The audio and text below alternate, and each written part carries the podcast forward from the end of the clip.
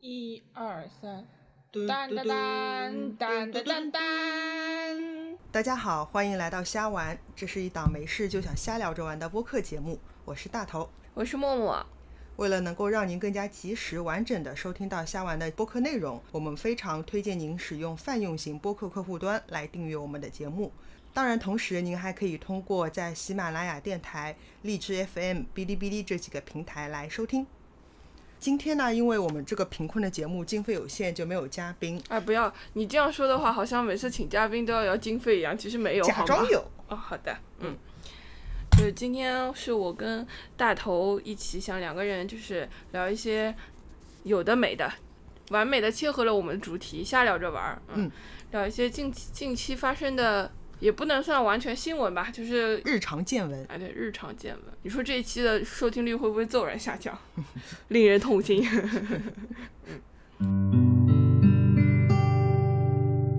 OK，那我们从第一个开始吧。嗯就是我想跟大家分享的，就是二零一八的诺贝尔的奖项，嗯，开奖了。对，嗯就是有一些成为话题性的东西，然后所以就关注了一下，觉得还挺有趣的。一个是今年加拿大科学家，一个叫 Donna Strickland 的女性，她获得了诺贝尔的物理学奖，啊，觉得很厉害。然后她，嗯，让我印象很深刻的是，主要还是因为她是一个女性科学家。就挺难得的，在物理的这个奖项上对，虽然说就是诺贝尔得奖得主，嗯嗯，还有一有一定比例是女性，但是说物理学上的是还蛮少的。对的，所以我后来去查了一下资料，发现她是自从有诺贝尔物理学奖以来的第三位女性嗯获奖的。我看到新闻标题就是她之前的上一位女性得主，就是已经在五十五年前了。是的，是在一九六五年，嗯嗯，就觉得很厉害。那再上一位，再上一位就是居里夫人，就是一九大名鼎鼎，大名鼎鼎，对，一九零五年的时候，然后你看，其实第一个和第二个也隔了六十六十嗯年这样子，嗯。这次也隔六十五十五年。然后记得前两天看到是台湾吧，嗯。嗯，可能计划把嗯教科书里面居里夫人这个名称嗯改掉，就是因为她居里其实是她丈夫的姓名嘛，嗯。呃丈夫的姓，所以叫她居里夫人，有一种呃好像就是呃她是他爱人的附附属品这样的感觉啊、所以他是站在一种女权角度去改嘛。对对对对对，就希哦望他应该有自己的名字。哎，可是我就我不懂，就是不是比如说女性在西方社会，女性嫁过去之后，她本身日常使用的，或者说她在社会机构里面登记的名字就已经是男方的姓氏了。对，但是这他还有名字呀，就是不光是姓氏嘛，嗯嗯嗯，就是他还有。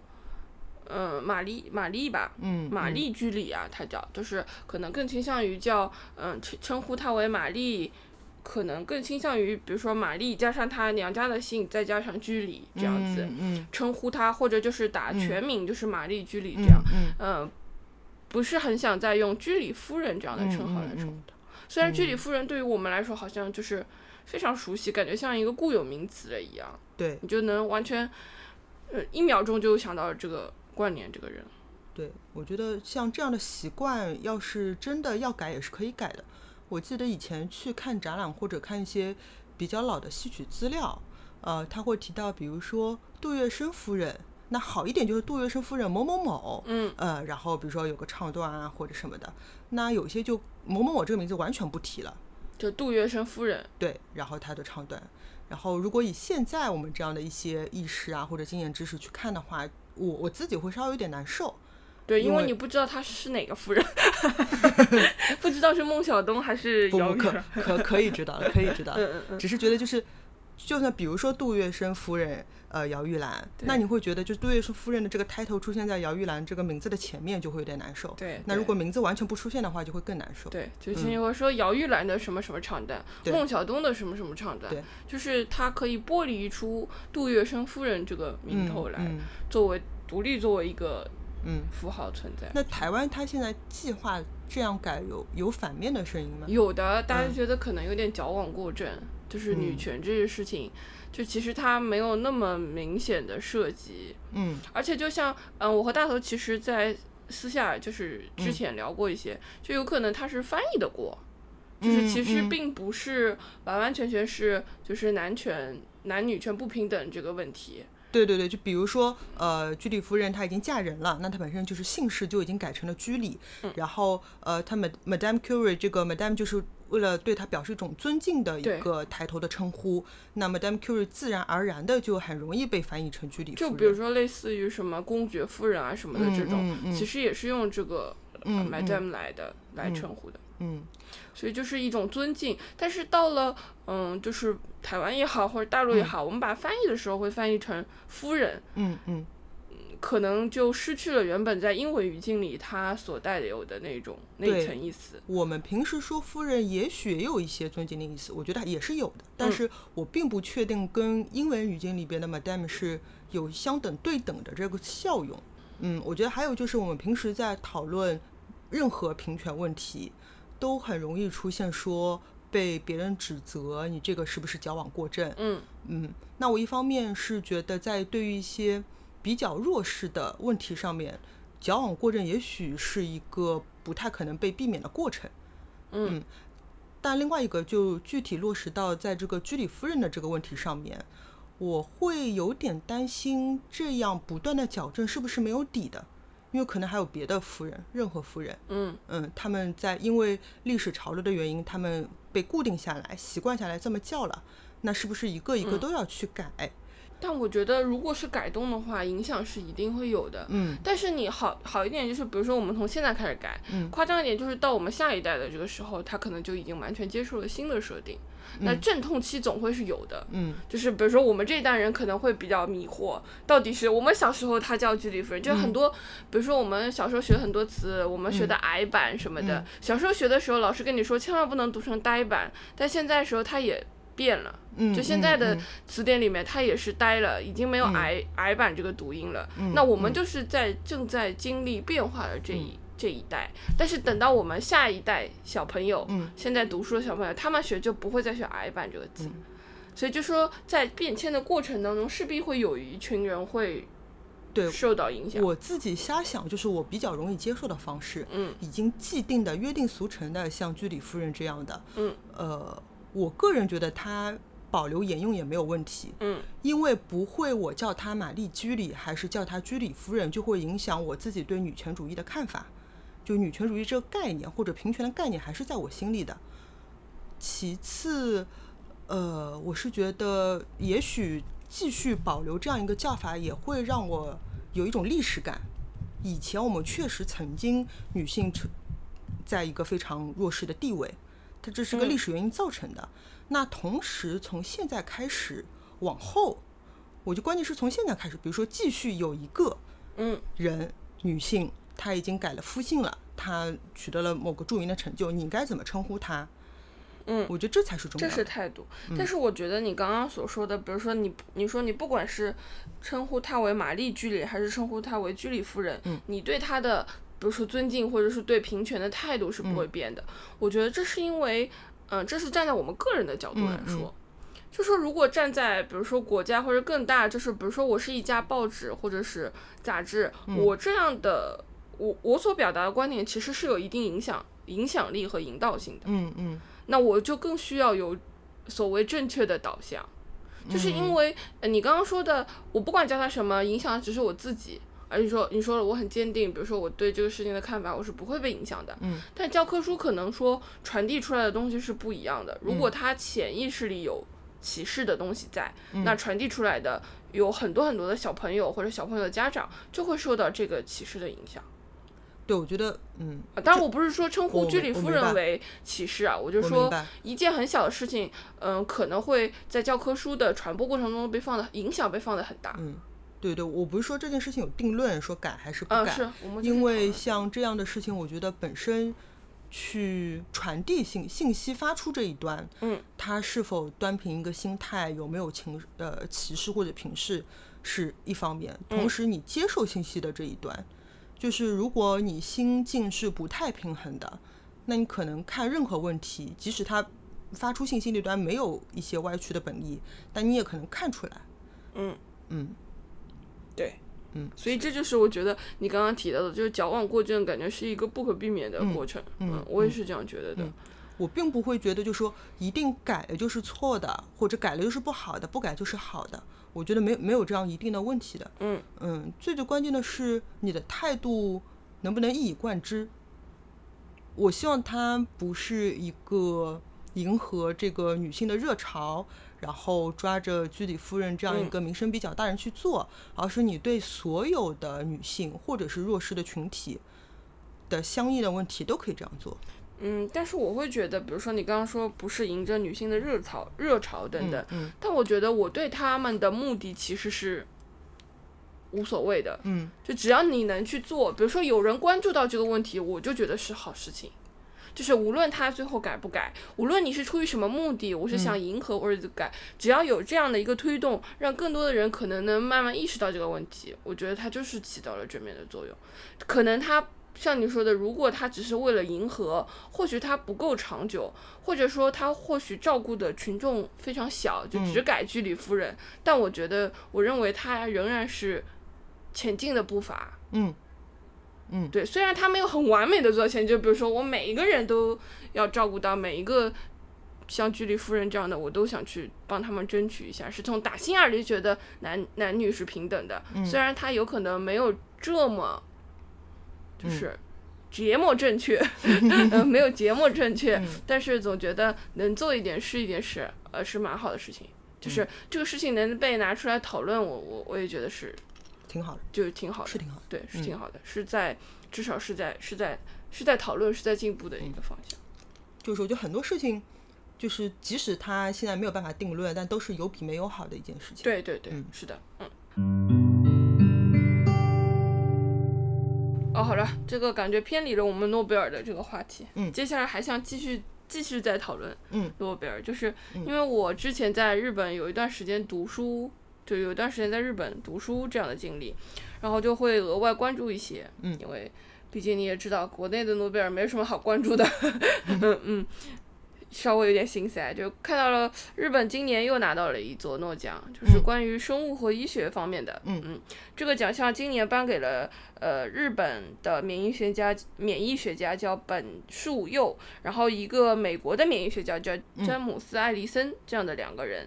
呃，那他们好像是在免疫方面，就是也是克服癌症方面吧，对吧？做出了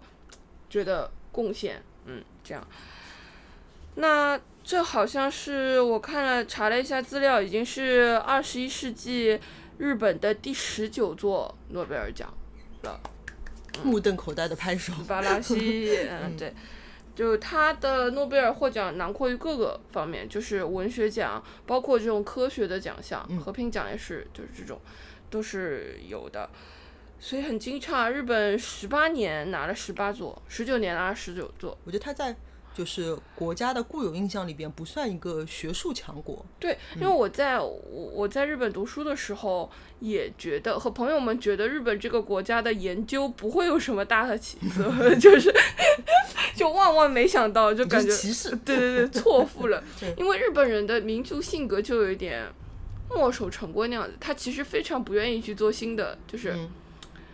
比如说我们之前知道东东京大学东大挺嘛，很好很好的学校，有一个图像处理的研究室，他一直之前一直做的非常牛逼，在在。在世界的排名上，结果呢？现在大家都开始用深度学习啦、机器学习啦，然后他觉得这个东西太新了，原理搞不清楚，所以他拒、他们教授拒绝用这一套理论。嗯嗯那纷纷就被其他各个国家的比较好的实验室就超过了，他们就掉下来。这个是在我心目中嗯嗯就是挺能说明日本人，就是虽然他很有钻研精神。但是他因为不是很愿意接受新的事物，所以我一直觉得他们的研究能力就是有一点不会长长远的感觉。嗯，没想到人家年年都在得诺奖。吃惊。对对对，就是觉得很惊讶。然后他们自己我看，零一年的时候吧，提出希望五十年内能拿到三十座对诺贝尔奖，太谦虚了吧，哥们儿。已经一年一座了，还想怎么样？对呀、就是接下来放轻松，三年一座也可以完成目标了，好吧？嗯觉得还挺厉害。不知道为什么，他们国家也并不是一个非常崇尚教育学术环境好吗？就是做科研的环境。可能我觉得他们并不就是平民，并不是非常崇尚教育这一个，就是不像嗯我们国内，就是你如果读了大学和没读大学，其实你人生会有还蛮大的差距的。嗯嗯他们应该还好，但是呢，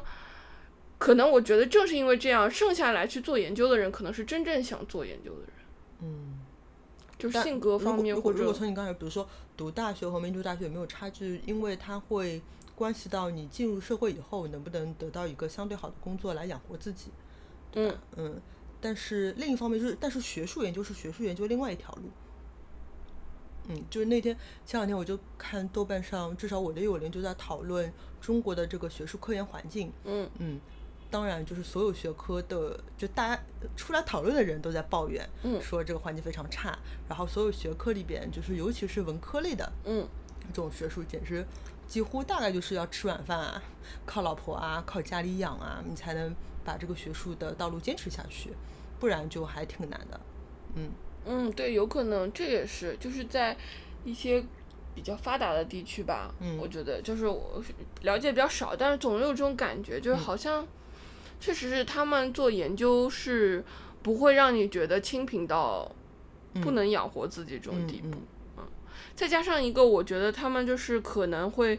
嗯，没有国内这种唯有读书高的这种气氛在。嗯嗯，就国内可能觉得大家读读书读多了，觉得好厉害，怎么怎么样，所以很多人其实他并不喜欢做研究，也会去嗯是做就是踏上这条路。嗯，但可嗯能在其他更宽裕的环境环境里，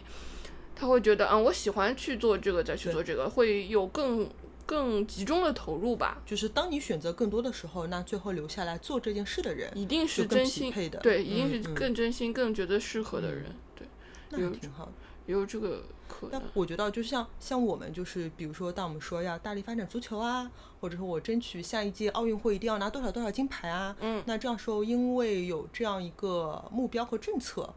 会非常夸张的去培养一些相应的人才，对，就是鼎力去，嗯，就是集中力量全，全国之嗯力，对对对对对，所以我不知道日本他们会不会这样，因为这也是个类似国家层面上的一个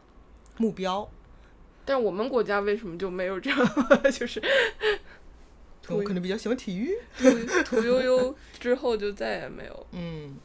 而且不是说当时屠呦呦拿奖的时候说她还只是一个研究员什么的嘛，就嗯完全没有就是很厉害的资源或者怎么样，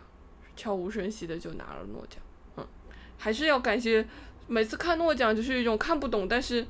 仍然要持续关注民生的感觉，就是 感谢这些人为我们社会推动做出了贡献。我以前看过一个比喻，就我忘记是比什么，可能是比博士生或者比什么，他就是说，你所有假设所有全人类的一个认知是一个圆，嗯，那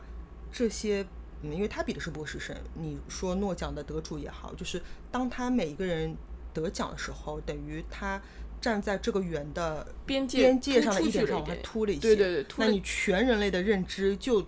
多了更多，因为大家知道，就是如果圆周长更长的话，它向外的接触面会更大。更大，就不是直线的关系嘛。对，嗯嗯，对，我觉得就是诺奖就很很厉害。但是这个你所说的这个，我看是一个讽刺的，类似讽刺的笑话，就是你觉得你拼命做了很多的研究，然后在地图上看放，呃就是缩小之后看，简直就是看不到。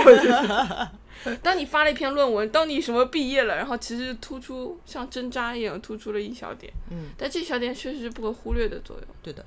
好的，接下去聊一件就我生活当中碰到的小事。就有一次我在看一个英文材料，嗯，看到一一个词组，有点愣了一下，叫 second hand preparation。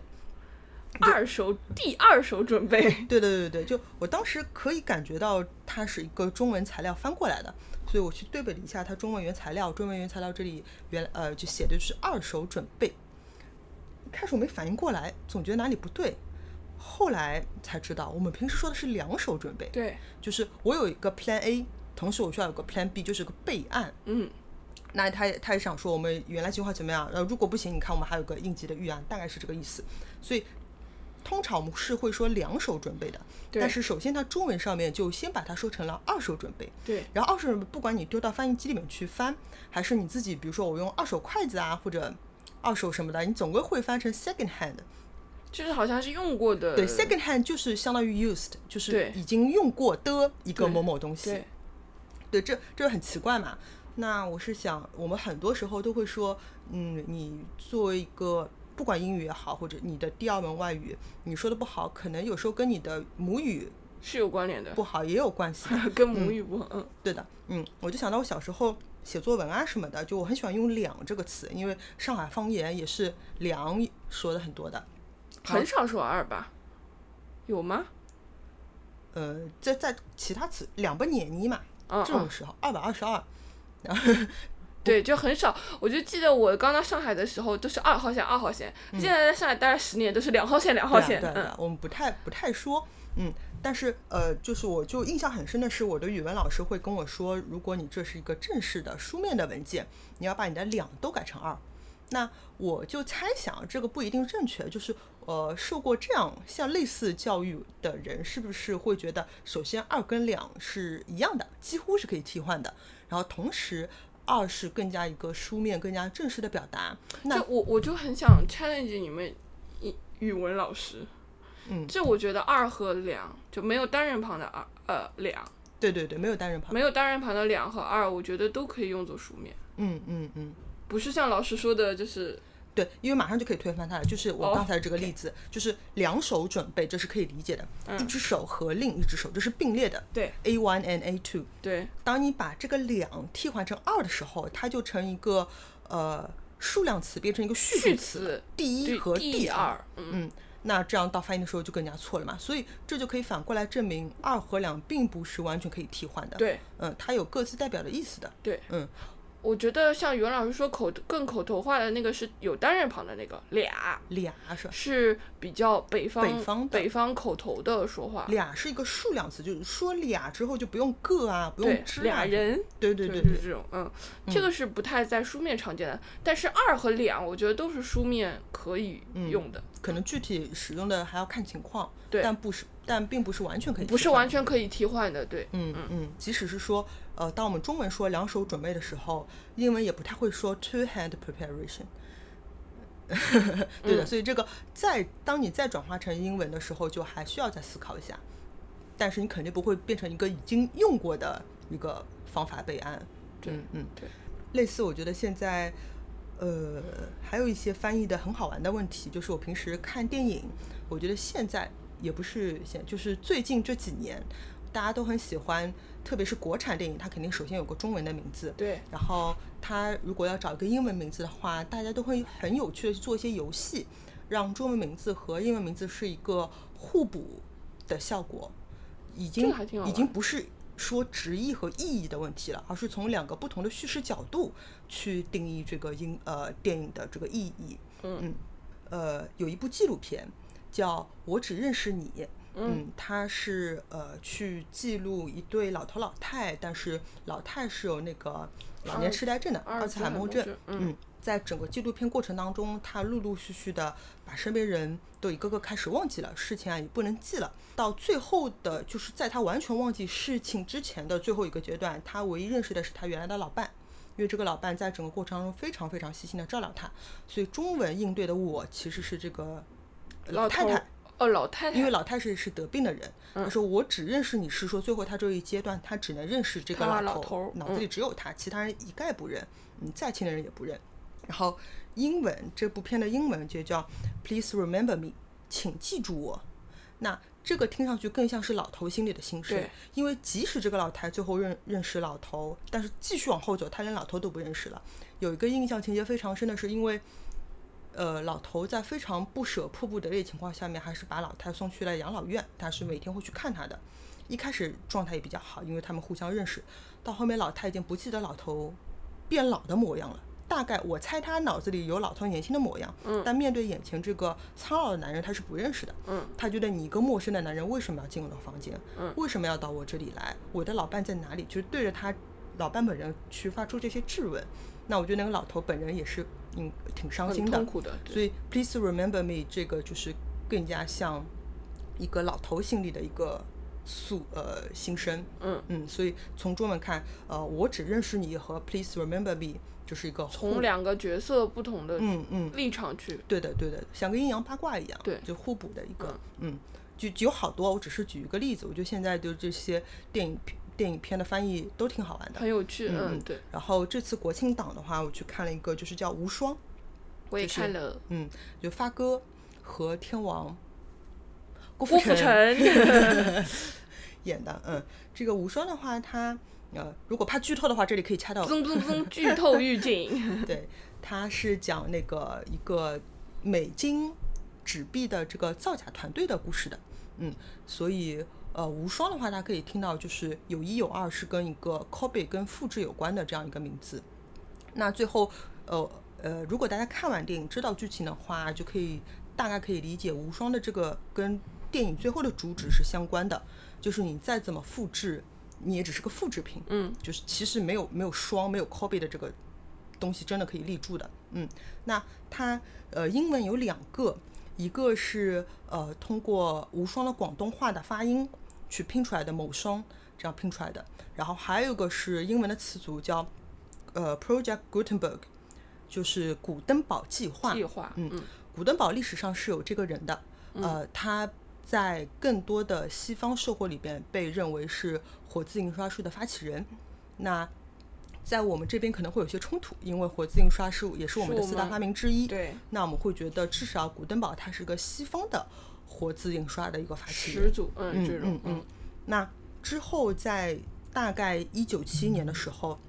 又有一个古登堡计划被发起了。那这个计划是想把嗯人类的一些文化文学作品进行电子化和归档。嗯嗯，因为呃原来的一些古籍也许很难保存，然后流通上面虽然有了印刷术，它比原来没有印刷术的时候肯定是流通上面更加好，但是跟电子化相比还是会弱很多，所以这是一个古登堡计划。那联系到电影的话，因为它本身也是去嗯、呃制造假的钱币，嗯，复制呃制造钱币的垫板，然后用这个垫板再去印刷出嗯非常的新的非常多的假币，对，嗯，所以大家可以看到，就是它其实是从两个层面的，一个是中文是更多的从意义层面，然后英文更多是从它的技术层面也好，就他在干什么这件事情去定义这个作品。哦，你是这样理解，嗯，也许它也有寓意，我觉得就是古德堡计划这个英文名字也许也有另外的意嗯嗯寓意嗯，嗯，但中文你可以几乎是没有技术这一层面的对，这个意思的。只是从利益上来讲，嗯嗯嗯嗯，所以就有时候觉得，呃，就看一眼英文，看一眼中文，还觉得挺好玩的。嗯，我在香港看电影的时候就靠字幕英文来救，因为粤语的字幕看起来很吃力。那今天的分享就差不多到这里。嗯，这一期的瞎推荐，因为我们前面也跟大家聊了一些跟诺贝尔相关的，相关的，对，这里就推荐一集综艺节目，综艺的名字叫《锵锵行天下》。嗯，他在第三集里边，这一些主创去呃见了这个诺贝尔文学文学奖的得主帕默尔。嗯嗯，那他写过《纯真博物馆》啊，写过《我的名字叫红》啊，非常不非常棒的作品。那在这个访谈过程当中呢，帕默尔也是聊到了很多，比如说，呃，他是如何处理当下和传统的关系，他是如何处理不同文化之间，他是如何看待不同文化之间的冲突。我觉得我个人看来还是挺受用的，嗯，不愧是文学大家，嗯所以刚才我们也说到了我们。就是对诺贝尔得主的理解以及他们的成就对于人类社会的贡献，我觉得有些问题还是相通的。嗯虽然这期节目我个人觉得它在呃剪辑也好、制作上也好比较幼稚和粗糙，但是并不影响去理解呃文学大师的他的一些思想。对，虾丸的成长，感谢每一位听众的支持，我们非常希望能收到您的交流和反馈。如果您喜欢我们的节目，也欢迎捐赠，反馈和捐赠都可以通过虾丸的邮箱来找到我们。